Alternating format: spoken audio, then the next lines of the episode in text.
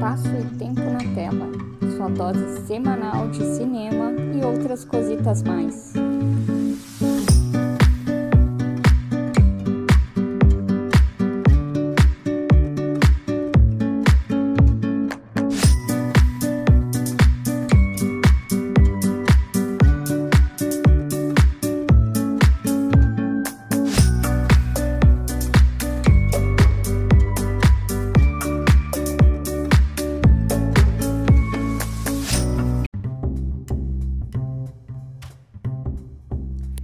Não podemos achar que a história do cinema nasceu apenas no momento em que os irmãos Lumière, lá em 1896, promoveram a estreia do seu mais famoso filme, A Chegada do Trem à Estação.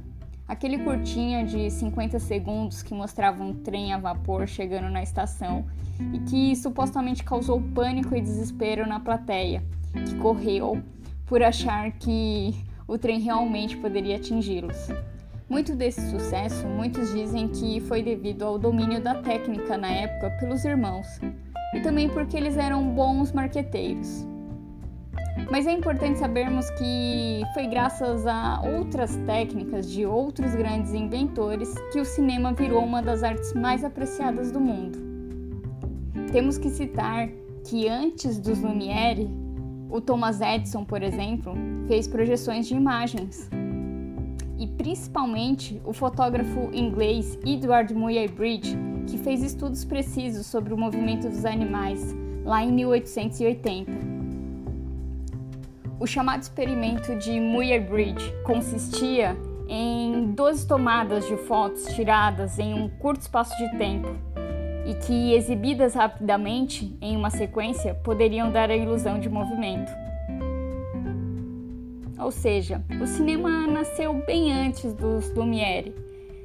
Não podemos dizer que foi só naquele momento daquele, daquela grande exibição, mas que aconteceu um pouquinho antes porque outras pessoas tiveram boas ideias também.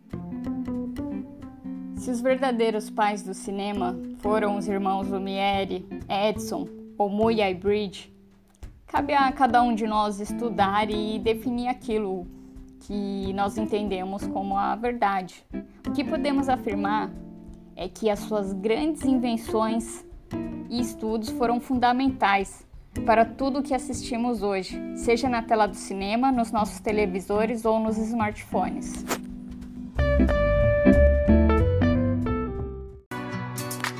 Para conhecer os outros conteúdos do Geek Maravilhoso, além do espaço e tempo na tela, nos siga no Instagram, arroba Geek Maravilhoso, ou no Twitter, Maravilhoso Geek.